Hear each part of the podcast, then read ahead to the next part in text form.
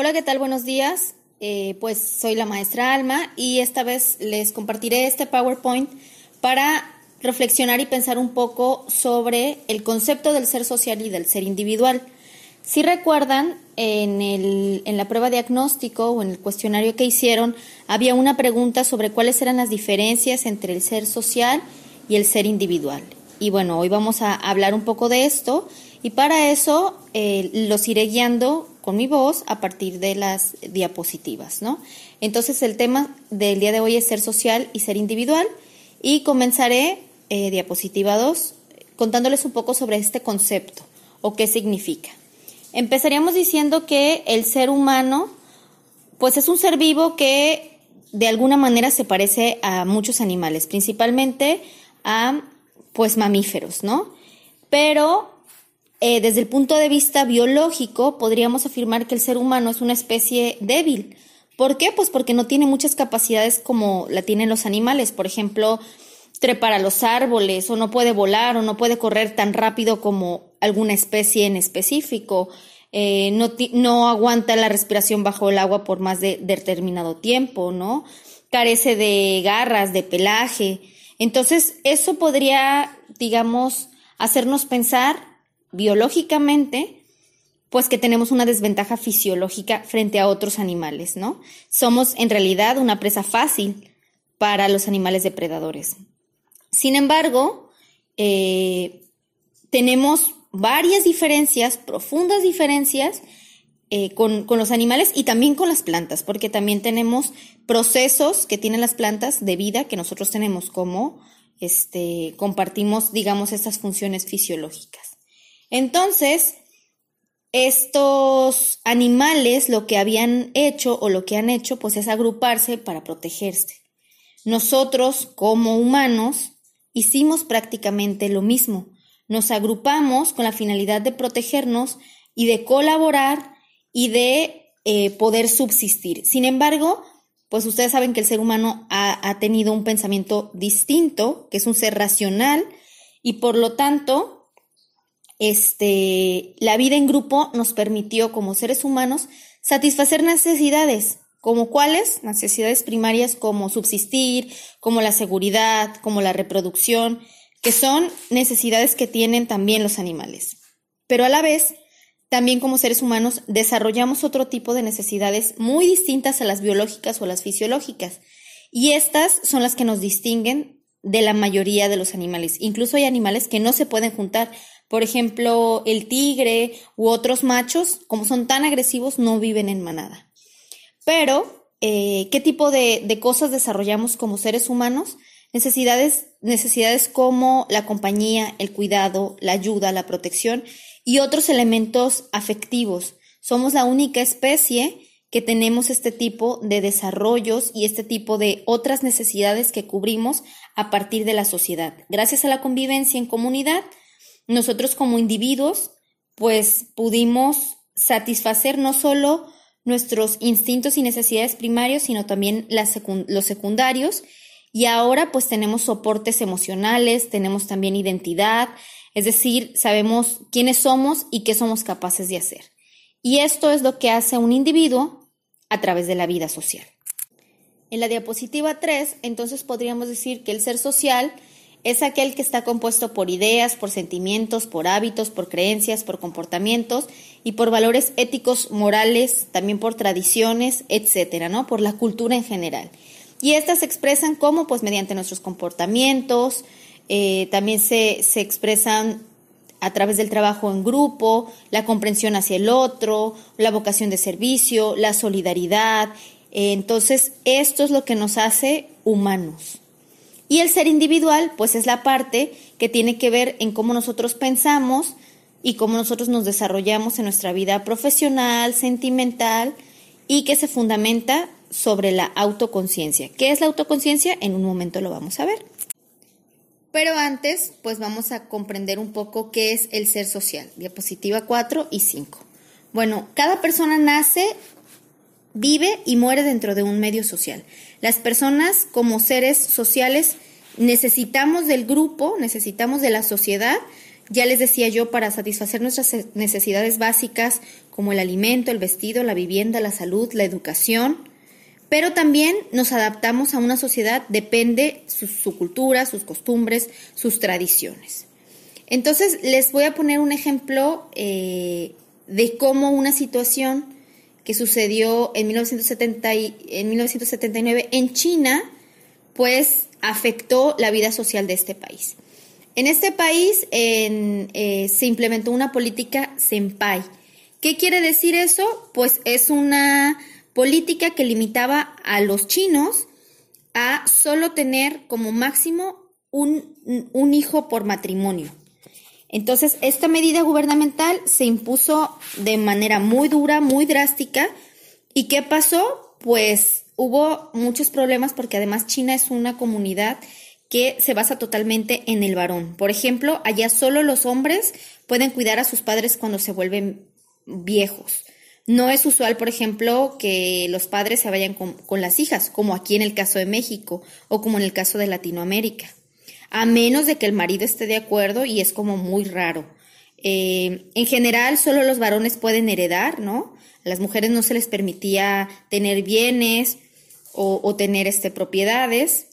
Y la situación anterior, pues trajo como consecuencia que hubiera, por ejemplo, muchos abortos de eh, personas que sabían que iban a tener mujeres porque en realidad creían pues que iban a traer a alguien que no era productivo o que no iba a dar lo esperado. Por lo tanto, en este país creció el número de valores muy desproporcionadamente al de las mujeres y eso generó una disparidad. Y eso también generó pues problemas que a la larga, sin las mujeres, pues no puede haber hijos. Entonces fue muy difícil y finalmente China tomó la pues como la responsabilidad y ahora sí que podríamos decir que tuvo que empezar a, pensar cómo podría otra vez igualar. Y bueno, más o menos como en el 2015, eh, la política Senpai se quitó, pero bueno, China de todas maneras, como ustedes saben, es una de las poblaciones mucho eh, más crecida que en otros que en otras partes del mundo. Entonces, este es un ejemplo, o sea, cómo el ser individual empezó a tomar acciones, empezó a tomar este, ideas a partir de algo que la sociedad, en este caso un país, un Estado, decidió hacer. Y bueno, como podemos ver, las relaciones sociales y los comportamientos que, se vieron modificados en este país, no solo por lo que dijo el gobierno, sino también por el contexto en el que, por ejemplo, los chinos consideran que el varón es más importante, pues eso creó, presión social, este, creó distintas influencias a través de, cómo se componen las familias. Y entonces ahora vamos a hablar en la diapositiva 6 de cómo, cómo los seres sociales convivimos con los demás para comprar y para vender productos o para recibir cosas o para asistir a eventos o como para generar nuestras prácticas de la vida cotidiana. Y entonces podríamos eh, dividir la vida social en al menos cinco aspectos. Uno es la familia o la vida en familia, que como lo saben, la familia es la base de la sociedad, pues porque a partir de ella se eh, generan las dinámicas. Y no estamos hablando de una familia tradicional, estamos hablando de la familia en toda la extensión de la palabra, es decir, antes la base de la familia era papá, mamá, hijos. Ahora puede ser mamá y abuelita y un hijo, pueden ser familias monoparentales, pueden ser eh, familias sin hijos, que por ejemplo son una pareja y tienen un perrito, las familias también pueden ser donde vive el primo, el tío, la cuñada, y son familias muy grandes, familias extensas, las familias también se componen por familias que viven en una parte, y parte de la otra familia vive en otro lado, por ejemplo, las familias migrantes, las familias transnacionales, pero finalmente la familia es la que nos va a dar el soporte emocional, los propósitos, las normas, la aceptación, el amor y es quien va a buscar nuestro bienestar. Entonces la familia, digamos, es la primordial forma de educar para vivir en sociedad y de desarrollar nuestra personalidad. Otro de los componentes de la vida social son los estudios escolares, que ustedes los están cursando y que ya hablamos un poco de esto, ¿no? La escuela es donde aprendemos lo básico y lo que nos va a ayudar, pero también aprendemos cosas especializadas, porque con esto vamos a conformar ideas para comprender, por ejemplo, la realidad. Y también es un espacio de convivencia, aunque en este momento, por ejemplo, estemos a distancia, es un espacio donde podemos convivir, así sea de lejos. El trabajo permite aplicar conocimientos, habilidades, aptitudes y eso nos hace útiles socialmente, es decir, tenemos un valor para nuestra sociedad. Y el trabajo es el acceso pues a, a tener una vida digna, a también encontrar un lugar en la sociedad, ¿no? Como empleados, como empleadores, como profesionistas exitosos o simplemente como alguien que decidió quedarse en casa y desarrollar su trabajo desde el hogar. Entonces, esto eh, también nos caracteriza. Y finalmente, en la diapositiva 7, pues también están las relaciones amorosas y de afecto y las relaciones amistosas. ¿Qué nos permiten las relaciones de amor y de afecto? Pues como más de uno a lo mejor ya está enamorado por ahí o no, pues nos permiten compartir sentimientos con personas que sentimos cercanas, nos permite recibir apoyo, comprensión, cuidado y también nos ayudan en situaciones difíciles y además nos enseñan a comunicarnos de manera personal. Por otro lado, las relaciones amistosas que son muy valiosas y que además hay que agradecer siempre a los amigos y a las amigas, ¿Por qué? Porque son con quienes nosotros, podemos compartir lo que nos sucede, lo que sentimos, lo que pensamos, es de quien podemos recibir consejos, orientación y que también, al igual que las relaciones de afecto, las relaciones amorosas, pues nos apoyan en circunstancias difíciles, ¿no? Siempre cuando ustedes se encuentren como en un, en un punto complejo, pues para eso están los amigos y las amigas. Ahora, en la diapositiva 8 hay algo muy importante sobre el ser social, que me gustaría, eh, pues, que se, que, se llevaran como muy importante del día de hoy. ¿Qué es lo que un joven debe desarrollar o qué es lo que ustedes como jóvenes deben de tener para ser un ser social funcional y que corresponda a su sociedad en este momento? Pues los conocimientos, habilidades y destrezas que requieren para vivir en el siglo que actualmente estamos viviendo, el siglo XXI, pues son saberse eh, comunicar. Esto quiere decir expresar ideas con claridad, este, ser directos, no crear tensiones, no herir los sentimientos, cuidar lo que se dice y cómo se dice. Otro, por ejemplo, es aceptar la diversidad. Esto es Saber que hay muchas formas de entender lo que pasa, que hay formas de sentir, de actuar, de pensar y que la diversidad pues da origen a múltiples formas de expresión, a creencias, aspiraciones distintas a las de nosotros que no debemos permitir ni que ofendan ni ser ofensivos ante esta diversidad. Y que puede ser diversidad de muchísimas cosas, ¿no? Eh, algo que ustedes deben aprender es a respetar los derechos humanos porque son la base, son eh, la guía que nos hace y que nos enseña lo que es éticamente correcto. No por nada los derechos humanos están arriba de la Constitución. Eh, también debemos de promover la igualdad y la equidad, es decir, luchar o ser conscientes de que todos somos iguales en oportunidades, en condiciones y que debemos atender especialmente a quienes no estén en condiciones de igualdad, es decir, en quienes tengan desventaja. Por ejemplo, en muchas ocasiones las mujeres estamos en desventaja, los ancianos, las personas eh, que tienen alguna enfermedad o alguna discapacidad, las personas que tienen un nivel socioeconómico distinto al de nosotros y debemos de ser empáticos. Y finalmente, pues ser tolerante, es decir, respetar las ideas y los comportamientos de cada persona. Si esta parte se les hizo que me fui muy rápido o quieren hacer alguna anotación, en la página 7 del libro está este mismo esquema que yo les presento, pues para que tomen de ahí apuntes. Ahora, el ser individual, diapositiva 8, 9 y 10, perdón. Me voy a ir a otro audio para que puedan descansar un poco de este, tomen apuntes y sigan con la segunda parte. Bien, diapositiva 9 y 10, el ser individual. ¿Qué es un individuo? ¿Qué podemos preguntarnos? ¿Qué me hace a mí distinto? ¿Qué me hace a mí, si bien un ser social y parte de una sociedad, qué me hace que yo no sea una réplica de otro? En los animales, pues lo físico, ¿no? Pues físicamente pueden ser iguales, pero no hay dos perros iguales, no hay dos tigres iguales, no hay dos elefantes iguales.